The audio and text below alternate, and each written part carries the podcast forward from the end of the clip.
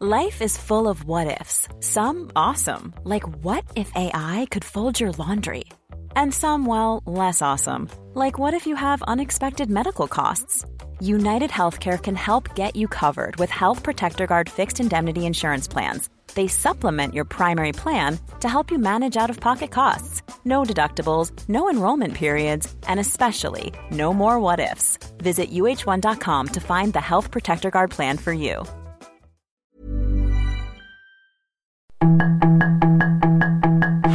Tarde a tarde, lo que necesitas saber de forma ligera con un tono accesible.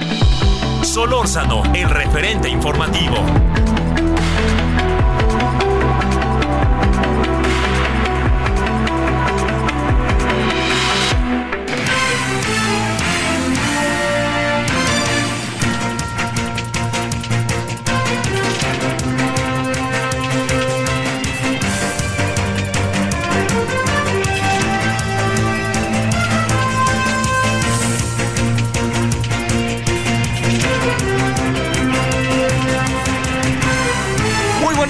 Noches, aquí andamos a las 20 con 1 en la hora del centro, día viernes primero de marzo del 2024, día en que, como usted lo sabe, en el primer segundo de este día se eh, iniciaron las campañas.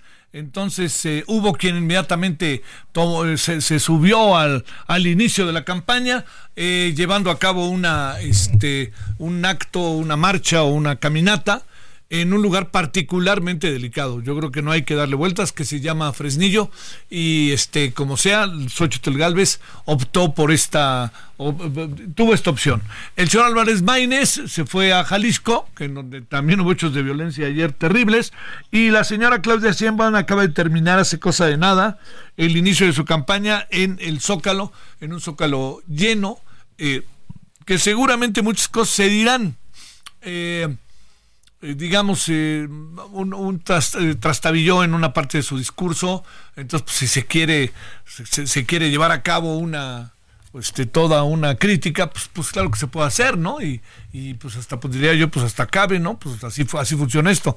Pero digo, ese fue trastabilló con algo que dijo corrupción en lugar de transformación y luego reculó y dijo rápidamente transformación, pero digamos, fue, fue un equívoco que yo creo que poco o nada tiene que ver con la ideología de la candidata. Pero también se ve que no andan muy bien las cosas entre, entre eh, eh, Clara Brugada y la señora, esa es la impresión que quedó, visualmente hablando, y la señora Claudia Sheinbaum. Pero bueno, todo eso va a ser parte, como usted y yo lo sabemos, de toda una serie de especulaciones. Hay muchas, muchas especulaciones. Y le diría, hay algo más también en relación a todo esto, que es... eh, también se podrán decir muchas cosas de lo que hizo Xochitl Galvez, para bien y para mal, que si la tinta, que la, la sangre de su dedo para firmar un acuerdo este, fue un exceso, ¿no? Pues, pues, así vamos a estar. Así vamos a estar. Yo no, no, no quisiera entrar, sinceramente se lo digo, como en un terreno este, interminable, ¿no? De, de todas las cosas que uno dice para un lado para otro. Pero sí déjeme decirle algo, algo que es muy importante. Llegó este momento, que es uno de estos momentos que podríamos ya hablar de los momentos de la verdad. A ver, ¿qué quiere decir? Aquí es donde vamos a ver si las candidatas, el candidato, traen propuestas concretas. Hoy leyó una buena cantidad de propuestas eh, la señora Claudia Sheinbaum, que bueno, algunas de ellas, pues vamos a ver si se cumplen. Luego los políticos, las políticas, lo que hacen es hacer toda una serie de propuestas y de repente va a la mitad del sección y nos dicen ya cumplí las 98, ¿no? O las 95. Y el asunto no es tan así, ¿eh? No es tan así. Si uno se pone a hacer una revisión escrupulosa, uno se da cuenta que no, pero se mantiene el poder del discurso y el poder del discurso lo tiene quien gobierna, quien ganó las elecciones. En este caso ahorita con López Obrador, Peña Nieto, en fin, ¿no? Pero hay muchas cosas que tienen que ver con lo que los presidentes ya en, en su gestión hacen ver, ¿no? O crean una narrativa en donde pareciera que lo que ellos dicen es la verdad y no necesariamente es la verdad, pero es la verdad a los ojos de mucha gente porque hay mucha gente también que apoya. De manera ya incondicional a quienes gobiernan. Y yo creo que todo eso es forma parte de los procesos de la política. En algunos casos se agudiza más, en otros casos se agudiza menos, pero es, le diría, una constante. ¿Cómo cree que va a ser las cosas en Estados Unidos? ¿Cómo va a, ser, va a creer que es con Trump? Si Trump no quería aceptar el triunfo en Estados Unidos del 6 de enero del señor Joe Biden, y ya que fíjese todo lo que hizo, algunos lo han acusado hasta de golpe de Estado. Eh, hay países, eh, digamos, ¿cómo se explica uno que en España, por ejemplo, Pedro Sánchez no, no tenga la mayoría, pero juntó, a, que el Partido Popular tenga la mayoría, pero juntó dos o tres alianzas y vámonos tendidos como bandidos y allá están ahora gobernando Pedro Sánchez con alfileres, con alfileres. Este, y hay otros que, bueno, hasta el señor Bukele ahora, ¿no? El 85% de los votos, pero resulta que la fiscalía dice que parece que hay que revisar el proceso electoral porque parece que hay irregularidades. Todo se vuelve de alguna u otra manera se acaba volviendo un asunto interminable. Y yo creo que eso hay que entenderlo por muchos motivos, porque así es la política y así eh, funciona la dinámica de las sociedades y así funciona las clase, la clase política, ¿no? Eh, en el caso de, de Xochitl Gálvez vamos a ver, yo creo que en los próximos días vamos a entender un poco más por dónde va, ¿no? Que eso yo creo que es eh, clave en este asunto, ¿no? Por dónde va y qué es lo que va a pasar y qué es lo que va a suceder. Yo creo que ahí, ahí vamos a saber si logra empezar a, este, avanzar. Las encuestas del día de hoy la colocan eh, muy distante, en algunos casos 30%, en otro caso es 17%, este, casi 2 a 1, eh, en otro caso le diría casi, pues, me atrevo a decir 20%, máximo, el mínimo que, que logra alcanzar, el máximo que logra alcanzar Xochitl es a 17 puntos de la señora Clara Sheinbaum. A ver, aquí viene el otro asunto, ¿qué tanto cuentan las... Eh, ¿Qué tanto, qué tanto cuentan las, las encuestas, no? O sea, las encuestas realmente son este un instrumento como que nos dé certidumbre, no, ojo con eso, ¿eh? no nos dan certidumbre. Hemos tenido muchos casos en que las encuestas muestran otra cara. Y lo digo un poco pensando en donde entendamos que hay un aparato que está funcionando de manera muy clara eh, en favor de la señora y Claudia Sheinbaum es quien gobierna. Así ha sido en otras ocasiones. ¿Tenemos que cambiar eso? Claro que tenemos que cambiar todo eso a futuro. Ya ayer sí yo me permití planteárselo. Pero también hay otra cosa que es este muy importante.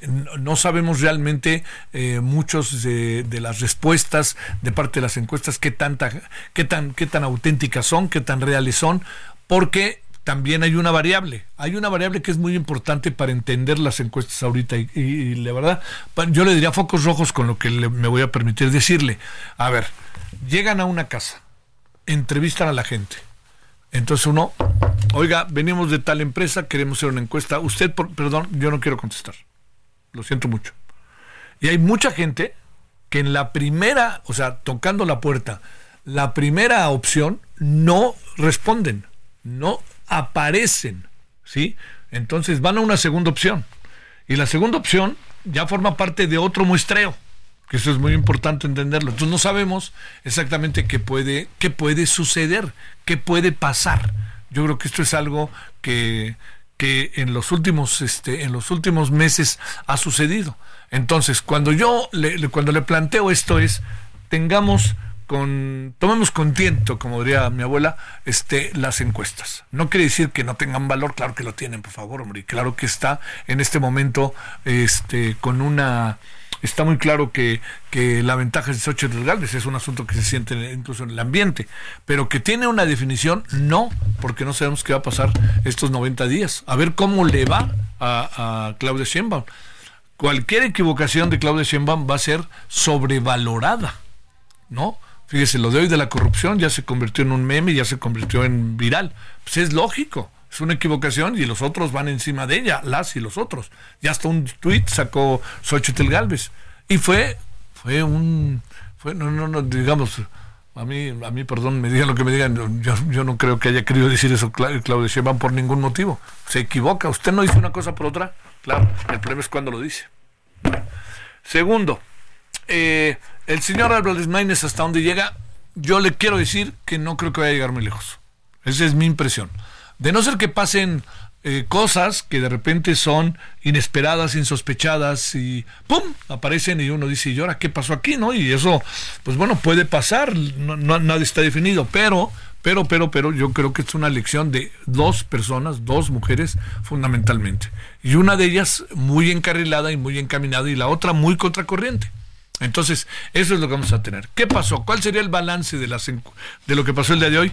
Pues mire, pusimos cara a todos con así de, ya están aquí, ya por fin las campañas, podemos decir muchísimas cosas, pero este es un asunto que no se mide en un día, es un asunto que se mide en 90 días. Es un asunto que usted y yo como ciudadanos sabemos exactamente el tiempo que requiere, el tiempo que se lleva y el tiempo que significa que aparezcan las candidatas, el candidato nos digan una cosa, otra cosa, se equivoquen, nos caigan bien, nos caigan mal, les creamos, no les creamos, y todo eso. Y habrá, habrá aparatos que esta es la gobernabilidad actual, habrá aparatos de gobierno que empujarán. O sea, yo me digan lo que me digan, hay gobernadores que gobernadoras que ya están echando toda la casa por la ventana. Hay algo que me parece importante traducir, que me parece importante, eh, más que traducir, hay algo que me parece importante ver. Y yo le diría que con enorme, con enorme atención lo hagamos, por más que no vaya a trascender. Pero tengo la impresión de que hoy hubo un acarreo muy marcado. A ver, ¿por qué se da el acarreo? ¿Y qué tan fustigable, qué tan criticable es el acarreo? El acarreo lo hacen todos. Unos lo hacen más, otros menos. El PRI era el campeón del acarreo y Morena empieza a ser el nuevo campeón, el, el sucesor del acarreo. Pero, a ver, tiene, tiene algo de malo que inviten a la gente a participar y que la gente vaya y que le den de comer, que le den agua porque se la pasan todo ese día, que con convicción o no o sin convicción o por interés salgan de un estado 40 camiones y esos 40 camiones vengan recorriendo todo el, este toda la carretera para hasta llegar a la Ciudad de México, pues todo eso son son cosas que forman parte del, del, del, del hábito, yo diría, ¿no? Del, del modus operandi de muchos, en muchos casos de la política. Eh, yo he visto muchas escenas hoy en donde vean a este el acarreo, es, digamos, no, que quede claro, no estoy a favor del acarreo, pero, pero eso tiene una lógica en términos de la política también, ¿no?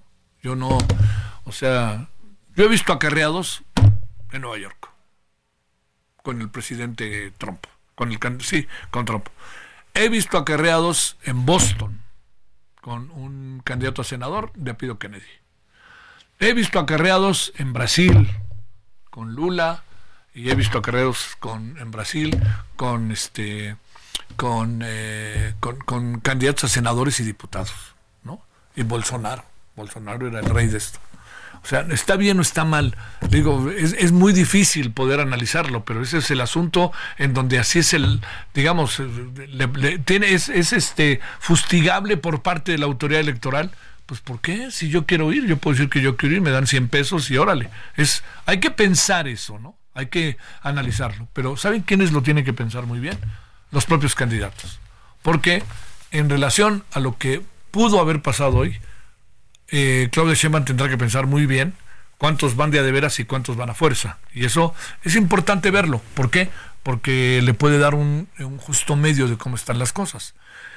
Es este, la gente que fue hoy con, con Xochitl, toda la gente que fue fue feliz y contento y estaba contenta, no lo sé, ahí habrá que analizar y meterse a detalle, lo vamos a tratar de hacer en los próximos días para que usted tenga una, eh, pues tenga una idea y vaya viendo por dónde van las cosas. Bueno, todo esto se lo cuento como reflexiones rápidas, hechas a andar, un poco este, abruptas y un poco también, este, eh, digamos, sobre la marcha. Y le digo dos cosas finales. Hoy en la noche vamos a tener una mesa que creo que puede ser interesante. Son buenos personajes los que vienen, ahorita leo la lista. La vamos a tener como de 9.35 a 10.25 más o menos en el eh, referente de la noche. Y el Heraldo va a presentar otra en, eh, este, en 2024, en Ruta 2024, otra que será a las eh, será el próximo domingo, ¿no? Sobre este tema y que este también creo que le puede ser interesante en el programa que conduce Alejandro, Alejandro Cacho los domingos, en donde ya ahora sí entra todo lo que da, ¿no? El proceso electoral, porque ahora sí las campañas se echaron a andar. Entonces ahora sí Alejandro estará todos los domingos formalmente, seguramente entre semana aparecerá en varios noticiarios de los que tenemos la oportunidad, en, en particular en el de su servidor que tiene la oportunidad de estar. Y bueno, yo le, diría que con eso nos, nos, echaremos a andar. Una última. Dice eh, el gobierno de la Ciudad de México, dice que calculen 350 mil personas hoy en el Zócalo. Ya sabe que el gobierno de la Ciudad de México le gusta que haya muchos cuando es Morena y le gusta que haya pocos cuando es la oposición yo no veo visualmente una gran diferencia entre la cantidad de personas que fue hoy al Zócalo y la que fue a la marcha de hace dos semanas. Hace dos semanas dijeron que eran 90 mil y ahora salieron con que son 350 mil. Sean medidos, hombre. No, no lo digo en favor de nadie, hombre, pero sean medidos. No anden, no anden tampoco diciendo una cosa por otra. ¿Usted cree que fueron 90 mil el otro día? ¿Usted cree que fueron 350 mil el otro día? Con eso me basta, con esta duda basta, ¿no? 350 mil, ¿dónde caben?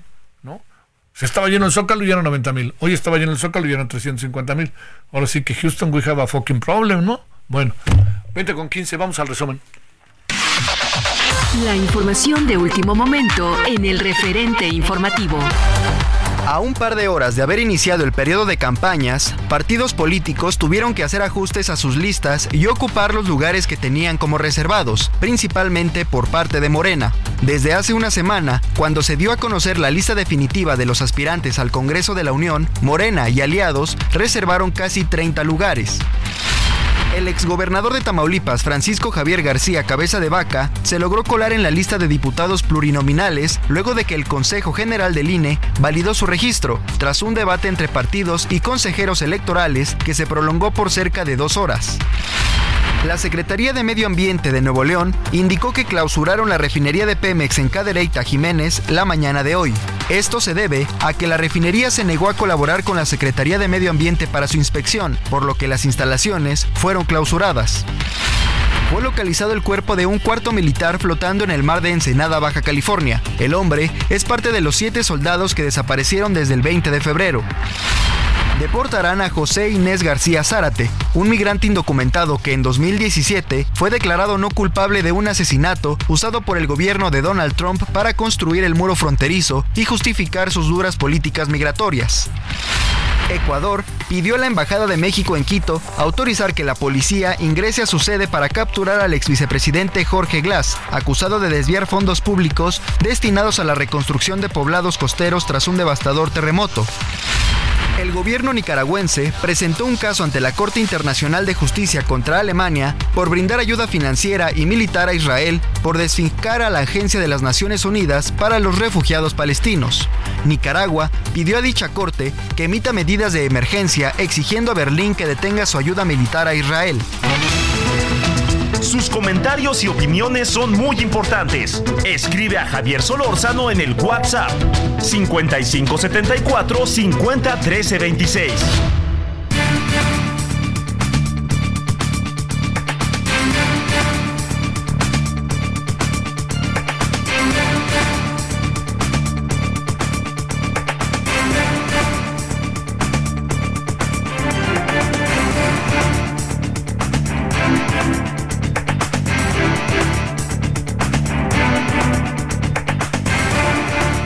Al ratito vamos a presentarle una cápsula sobre Lynn Feinstein, una extraordinaria y cercana amiga.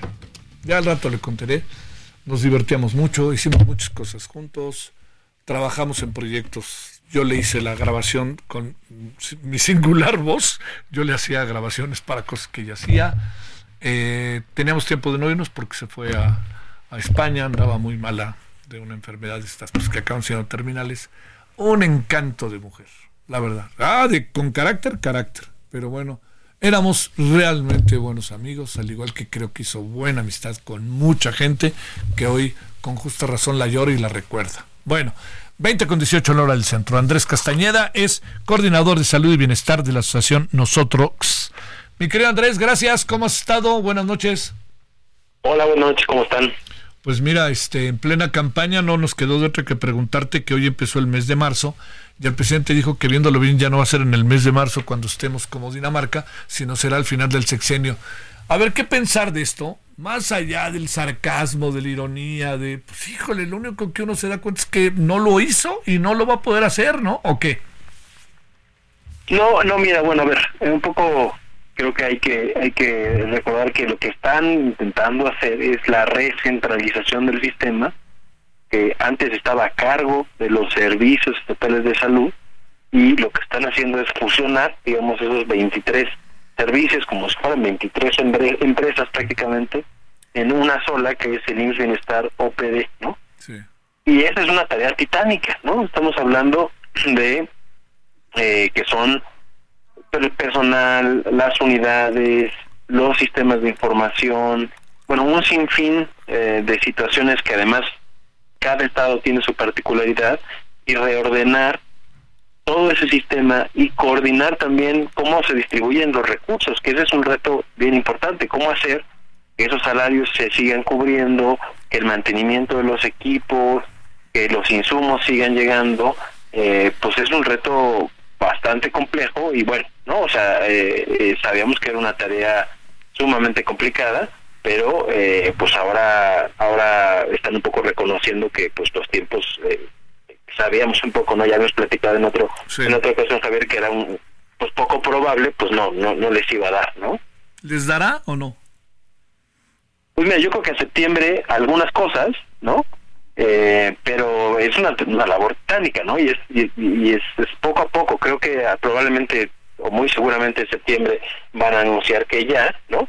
Sin embargo, seguro habrá todavía muchos pendientes, porque, eh, a ver, este proceso de, es un proceso al, al, inversa que vivimos entre el 84 y el 97 más o menos, o sea, tardamos, ¿no? En descentralizar pues entre 11 y 13 años más o menos, ¿no? Eh, y, y, querer recentralizar en menos de uno, ¿no? Pues parecía complicado, ¿no? Este, y, y, pues no, no, no va a ser posible realmente. Esto no quiere decir que no haya avances, ya ahora creo que sí se ha avanzado, ya hay personal contratado, ya, este, digamos, están trabajando, ¿no? Y eso es creo que una buena noticia, ¿no? A diferencia un poco de lo que tuvimos con el INSABI, que no sabíamos para dónde iba caminando eh, y, y no había claridad, pues ahora ya hay un plan, hay una estrategia, hay un, una institución, hay mecanismos, em, pero bueno, yo creo que de aquí a septiembre aún así van a quedar muchísimos pendientes. Oye, eh, no fue muy este trompicada la estrategia desde el, principio, desde el principio del sexenio, han cambiado dos o tres veces de estrategia. Sí, sí, sin duda, ¿no? Yo creo que ahí fue un, error de lectura, ¿no? Eh, no hubo un análisis a, conciencia, más, más, bien fue, bueno, pues se, subestimó la, la complejidad, creo, eh, el tamaño eh, del, sistema de salud, lo que implica, y eh, ya que ya que se, se, entendió un poco más, pues es que se tiene esta estrategia. digo, creo que el, gran problema es que en el camino pues hubo varias deficiencias, entre ellas el desastre de medicamentos, pero bueno, no hemos hablado ya también en varias ocasiones de, de, los grandes retos y, fallas que hubo y creo que eso no no debe suceder, ¿no? Este tipo de cambios se deben de hacer pues con mucho más conciencia, con mayor discusión, diálogo, eh, pero bueno, también hay que reconocer que un cambio así, pues a veces se necesitan pues muchas decisiones duras, ¿no? Para que se pueda dar un cambio así. Entonces, es un reto gigantesco, ¿no? Oye, el presidente, híjole, dora un poco la píldora con este asunto, ¿no? Como que de repente está como este rebasado, ¿no? Y, dice, no les dije, yo dije que al final del sexenio, ya sabes, entonces su discurso de repente también en ese sentido puede resultar medio, medio, medio vacío, ¿no? Sí, bueno, a ver, creo que ese es uno de los temas que más, que más ha dolido, ¿no? Eh, a la sociedad en general, creo que es de los grandes pendientes de, de, las promesas que no se acabaron de cumplir por parte del presidente, creo que lo, lo tiene bien claro, ¿no? Em, y, creo que ya es muy consciente de eso, por eso eh, están más, largas y largas, ¿no? Em, y, bueno, creo que como sociedad tenemos que aprender mucho de, esto que sucedió y exigirle muchísimo a quien llegue en septiembre, ¿no? Sí, ahora sí, sí, sí veo de repente que, que pues sí, el, presidente mismo se, se, se trompica con sus propios dichos, ¿no? Se, digamos, se, atropella con sus propios dichos, ¿no? Sí, es que, a ver, hay, hay cosas donde las personas no, no nos damos tanto cuenta de qué está pasando el interior, pero con salud es imposible no darse cuenta. Y como el reto es verdaderamente tan, tan grande, es este tratar de arreglar un avión en pleno vuelo, ¿no? Este, eh, porque pues no, no, no puede parar, ¿no? Eh, pues ahí es donde eh, no nos damos cuenta que no nada más decirlo en una mañanera, ¿no? hay que ejecutarlo y la ejecución es complicada y hay que alinear muchas voluntades, hay un montón de procesos administrativos, hay un montón de personal que es el corazón del sistema de salud que, que hay que coordinar, que hay que informar y, y eso pues es lo que ha fallado muchísimo en este proceso y que hay me consta grandes equipos que están dando lo mejor de sí para que esto pase, pero bueno, insisto, el reto es enorme, el tiempo que, que se ha otorgado es corto, el presupuesto pues no es que haya aumentado.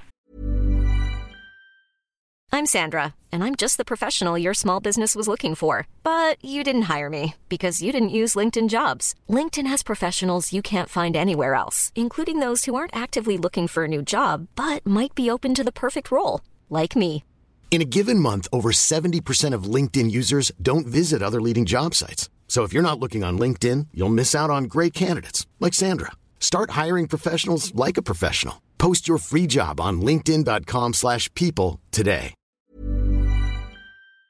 ¿No? Sí. Como tendría que haber aumentado para, para un reto así. Sí, eso, sí. Y, y bueno, pues eso eh, creo que ahí estamos viendo, ¿no? Los, los, los resultados, ¿no? Esto se va se va retrasando a, los planes originales que tiene el presidente sin, sin, sin que sin que se haya pues, puesto bien sobre la mesa, ¿no? No sé si alguien se llegó a atrever a decirle, ¿sabe qué, presidente? Esto está muy difícil, necesitamos más tiempo, ¿no? Te mando un gran saludo, Andrés Castañeda. Muy buenas eh, noches. No queríamos, a pesar de campañas y todo, no queríamos hoy, siendo primero de marzo, pasar por alto este tema. Gracias. No, muchísimas gracias a ustedes. Que estén muy bien. Tú mejor, gracias. Pausa. El referente informativo regresa luego de una pausa.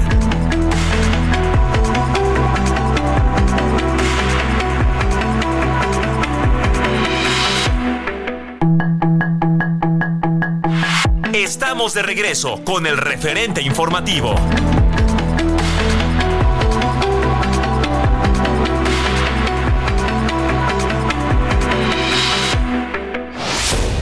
La mexicana Lynn Feinstein, supervisora musical de más de 130 producciones entre películas, documentales y series, falleció este viernes en Madrid, España.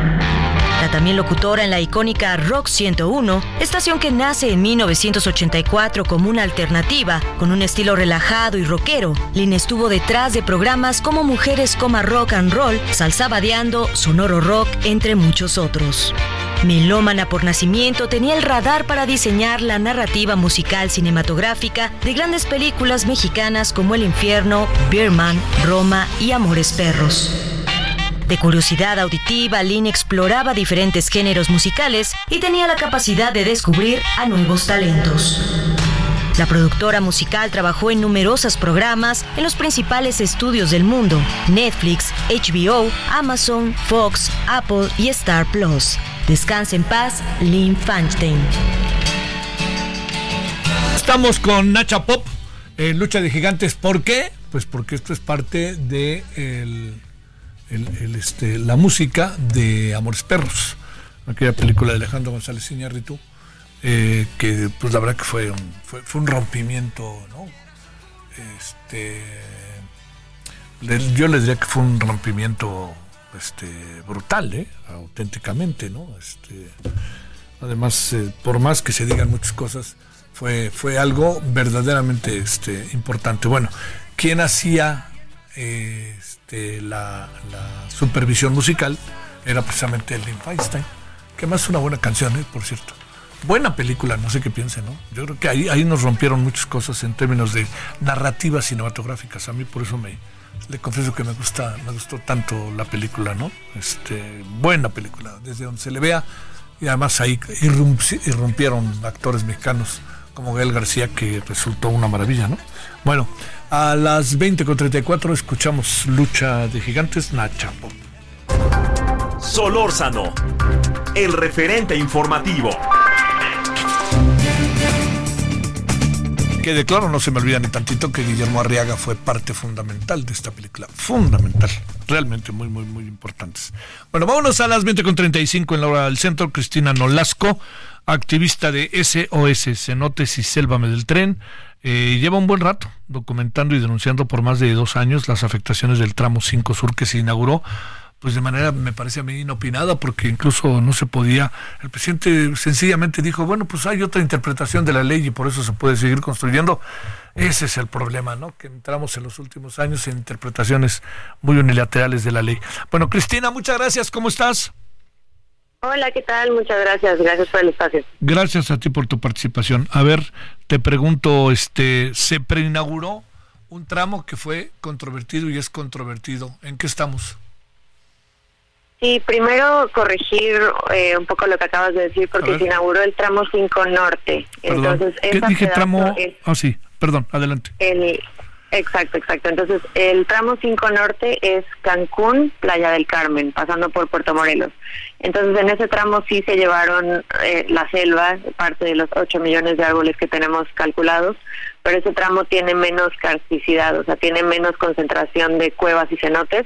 Eh, sí hay humedales, si había selva, pero digamos no es el tramo más complejo, que es el tramo 5 Sur, Playa del Carmen, Tulum, que todavía no tiene fecha de inauguración y que es el de las 122 cuevas y zanates y el que tiene una suspensión vigente dictada por un juez. Aún así, sí siguen las obras eh, avanzando en el tramo 5 Sur y esa, en ese, en el sur, que no se ha inaugurado, donde hemos eh, registrado más de tres derrames de concreto hacia el acuífero, hacia la única fuente de agua potable de la península de Yucatán, que es este acuífero que se conecta a los cenotes y a los ríos subterráneos.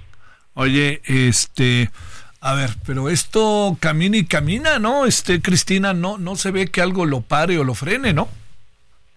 Realmente tenemos dudas eh, y, cada vez podemos decir con más seguridad que el tramo 5 Sur, por su misma naturaleza, va a fallar por las por las características del suelo, porque se movió de la carretera 307 a media selva sin estudios previos geofísicos, hidrológicos eh, y, y sin manifestación de impacto ambiental. Entonces, es este tramo el que no se ha inaugurado, el que nosotros sabíamos que no se iba a poder inaugurar. Eh, de hecho, también te acuerdas que el Grupo México tenía este tramo. Ellos decían que era imposible hacerlo para diciembre. Y bueno, pues eh, claramente no está listo. No estuvo listo en diciembre y tampoco está listo hoy, ¿no? Eh, entonces, nosotros creemos que va a ser la.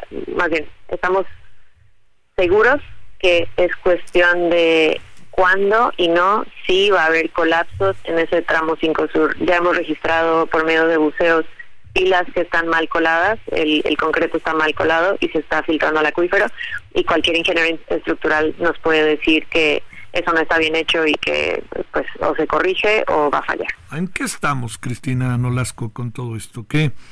O sea, digamos, eh, tampoco tiene mucho sentido estar apostando por un accidente o porque pase algo, alguna cosa así, pero híjole, de repente por todos los diagnósticos que hay, por gente como ustedes, parece que inexorablemente vamos para allá, ¿no? Pues obviamente se tienen que hacer fase de pruebas antes. Obviamente nosotros lo que menos queremos eh, sería que haya un accidente, no, no solamente porque se llegue a, subir a las personas, si es que se llega hasta ese momento, que pues dudamos también que, que se pueda, sino que desde las fases de pruebas podemos tener filtraciones al acuífero.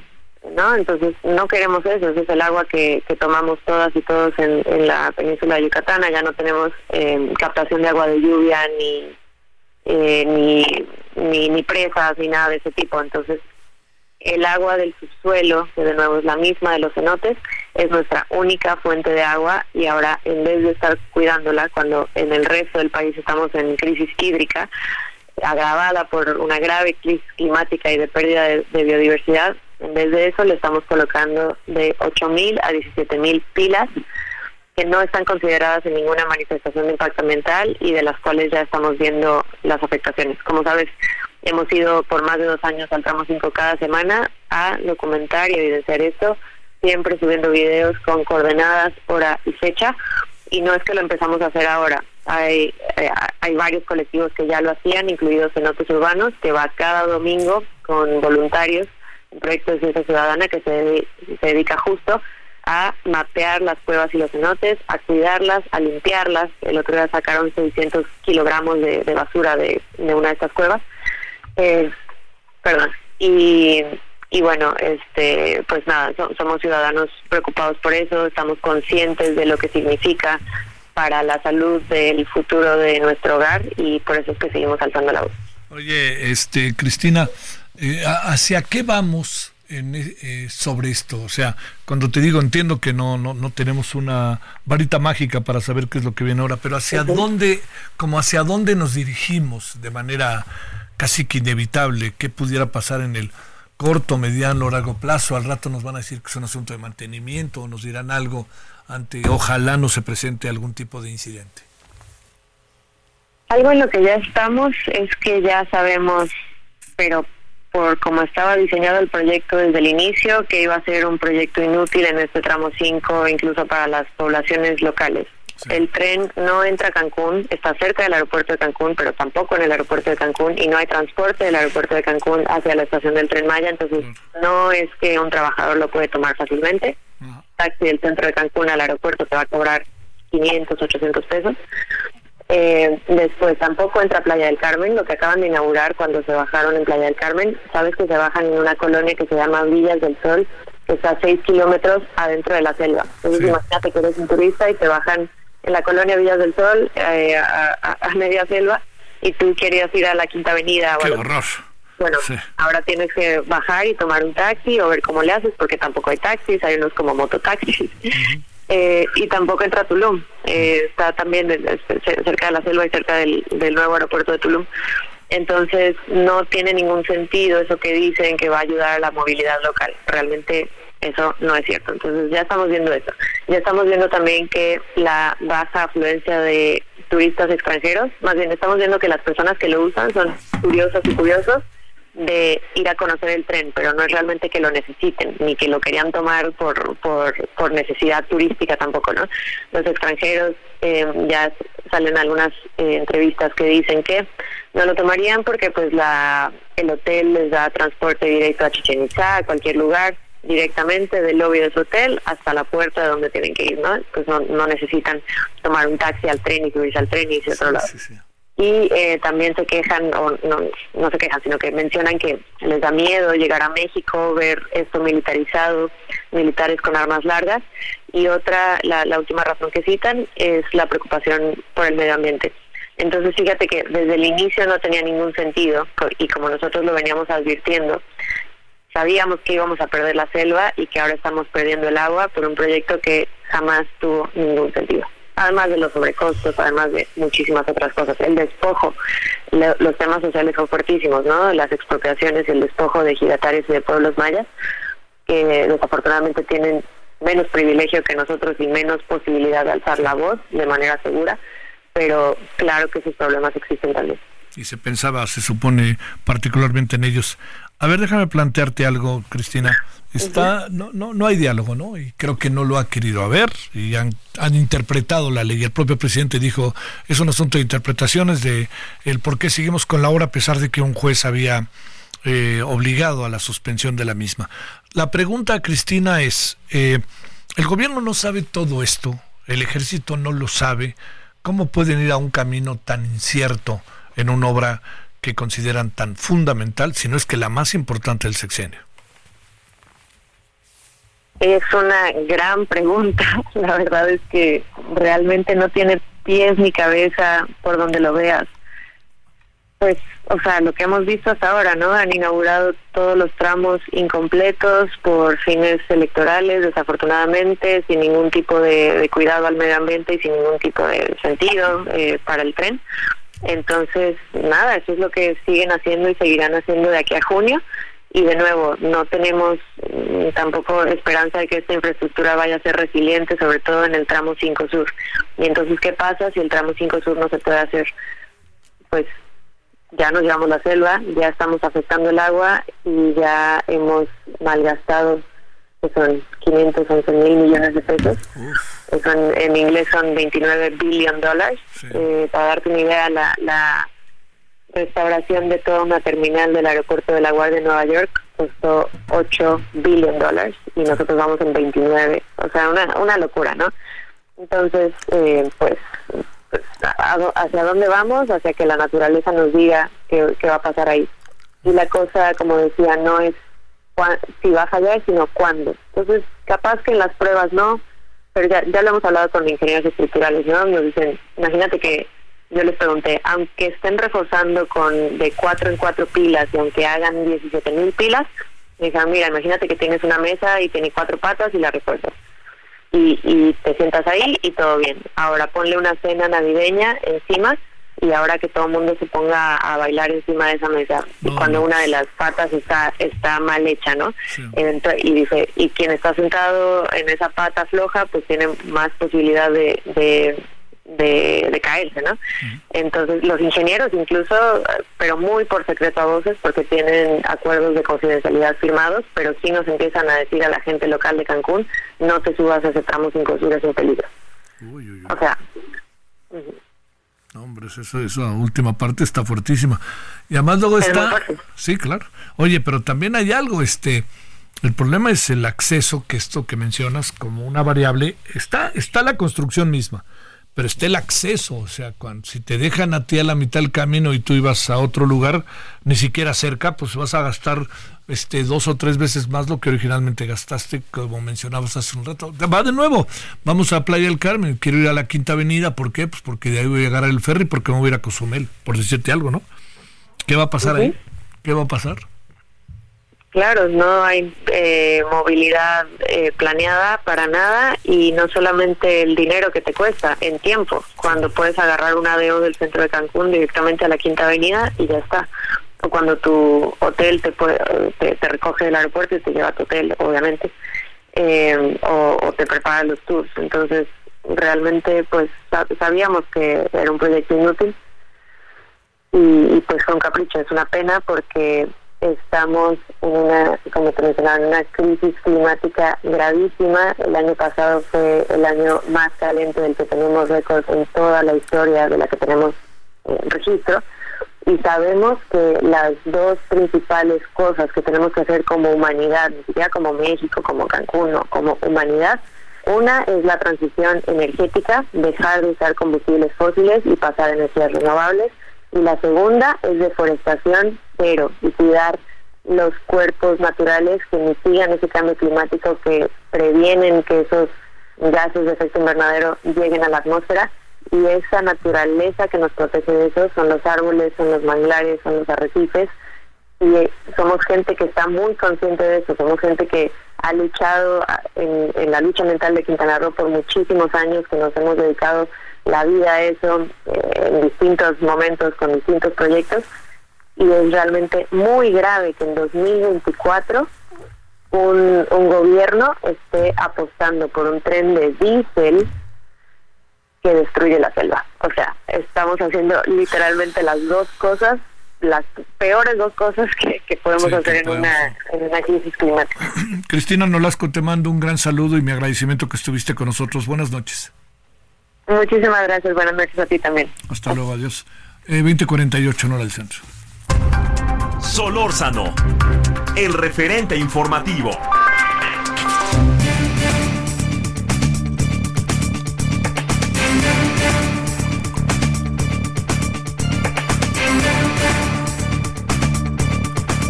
Bueno, nuestra conocida sección llamada Se los dije, de nuevo tenemos en la línea con enorme gusto Rosario Vilés, especialista en transporte aéreo e industria aeronáutica. Querida Rosario, ¿cómo has estado? Buenas noches. Buenas noches, Javier, qué gusto escucharte. Este, pues sí, la, sección nueva, temporada, pero seguimos. Oye, ¿Eh? a ver, ¿por qué se va el, el, director del Aeropuerto Internacional de la Ciudad de México? ¿Cuál es la razón por la cual deja? Mira, la, la razón la razón, y bueno, y él ya lo, lo comentó, lo ratificó, es porque se va al puerto de Veracruz. Eh, y bueno, deja a su segundo, que siempre ha trabajado con él, que es el eh, contraalmirante Rivera, eh, Parga, eh, de manera que no, no es un asunto de que no haya hecho bien las cosas. yo creo que deja pues con lo que tuvo hizo lo que pudo, ¿no? Porque pues sin dinero no puedes hacer gran cosa pero yo creo que sí eh, puso cierto orden que hacía falta, por ejemplo, en el uso de slots. Eh, tuvo que instrumentar eh, decisiones que no se tomaron ahí, se tomaron mucho más arriba, que fue la reducción de los slots y eso fue muy difícil. Entonces, dentro de todo logró capotear el temporal este, y creo que el balance es bueno. El balance es bueno, pero él acaba diciendo el presidente, yo le dije que teníamos que reestructurar la terminal un, número uno y el presidente dijo no. Supongo que porque no quiere lana, no quiere meter lana, pero dijo porque yo solo quiero obras que sean terminadas en mi administración. Pues es que si las, las medio inaugura, pues este se hace creer que las inaugura, pero no son terminadas, ¿no? Así es, y, y, la verdad es que sí había un proyecto este amplio eh, obviamente ahorita ya el aeropuerto de la Ciudad de México es parte de la Secretaría de Marina, es parte de este grupo nuevo que se va a llamar Casiopea y que tiene eh, siete aeropuertos, eh, unos que eran de aeropuertos y servicios auxiliares, aeropuertos deficitarios chiquitos, pero se queda con la joyita de la corona, que es el Aeropuerto Internacional de la Ciudad de México y el aeropuerto de Toluca. Entonces, eh, con eso, pues eh, alguien que sí pueda manejarlo en el futuro, eh, sí se podría hacer una terminal más grande, ampliar lo que se tiene y volver a los eh, a las 61 operaciones por hora para que cuando menos tengamos pues lo que se tenía antes de que redujeran todo esto y suficientes pasajeros para seguir pagando la deuda hasta el 2047, mi querido Javier. Oh. Eh, dice Xochitl Galvez que si gana está pensando reconstruir y rehacer el ter, el, el, este, el, Naim. el, nuevo aeropuerto. ¿Es una, es. una, locura eso o qué piensas? Mira, yo creo que de ser posible, si es posible, va a costar mucho y la pregunta es quién lo va a financiar porque eh, pues el como sabemos el gobierno federal pues no va a tener dinero. O sea hay muchos pendientes mucho dinero que se gastó está Pemex con un enorme déficit. Entonces del gobierno federal no habrá dinero y será difícil que inversionistas extranjeros pues vuelvan a creer en un proyecto del gobierno mexicano. No vaya a ser que gane luego otro partido que digas viéndolo bien ya no no Siempre no, exactamente. Yo creo que ese es, ese es el gran problema. Realmente en el fondo ese es el, el pecado original. Sí. Oye, lo que sí te digo, acabo de estar en el aeropuerto y sí es verdaderamente una locura. Es una locura. La, migración es una locura. Es una locura el tema de las maletas. Es, es muy complicado, muy, muy complicado. Y luego también el acceso en términos automovilísticos o en términos de transporte público es muy complicado. Eso sí, mira, siempre ha sido complicado, pero es que sin dinero no se puede hacer nada. O sea, eh, en, el eh, primer, eh, la primera negociación que se hizo para obtener los bonos, había un dinero directamente relacionado con el mantenimiento del aeropuerto, eran 5 mil millones de pesos que salían de la TUA. Después de eso venía todo el fondeo de los bonos y los bonos iban a servir pues para este, construir Texcoco. Eh, en el momento en que se cancela, la renegociación dejó sin recursos para mantenimiento del aeropuerto de la Ciudad de México. Entonces, pues ahora sí que con el poquito dinero que te da eh, la, el presupuesto de egresos, pues no se puede, o sea, de cinco mil billones de pesos a mil quinientos y eso y eso en esta en este último año, la verdad es que pues no se puede hacer gran cosa. Entonces, todo el deterioro que tiene, además tiene ya varios años, este, pues no lo puedes solventar con esos pocos recursos. O sea, el aeropuerto necesita una reestructura completa y eso pues involucra muchísimos recursos que nos están dando. A la larga conviene más la reestructura completa que irse otra vez al Naim, ¿verdad? Pues esa es una, una posibilidad siempre y cuando se tenga eh, lo que en algún momento se pensó que era todos los terrenos de ASA, que están exactamente atrás del aeropuerto, donde se podía hacer una gran terminal. Eh, o otro proyecto que este se conoce poco y que alguien bautizó como la T4, que es una terminal justamente donde estaba eh, aprovechar las pistas de Texcoco y hacer un tren eh, que lleve de donde está ahorita eh, la zona donde se reciben las maletas y todo, hasta la sala de última espera allá, tipo Barajas, ¿no? Tipo la Terminal 4 de Barajas. Claro, bueno. Rosario, te mando un gran saludo. Se los dije. ¿Verdad? Adiós, Rosario. Buen fin de semana. Gracias, igualmente. Saludos a toda la auditorio. Gracias. Nos vemos aquí juntito en cinco minutos. Buena parte dedicada a las campañas. Ojalá nos acompañe con todo y mesa e información. Gracias. Adiós. Hasta aquí Solórzano, el referente informativo.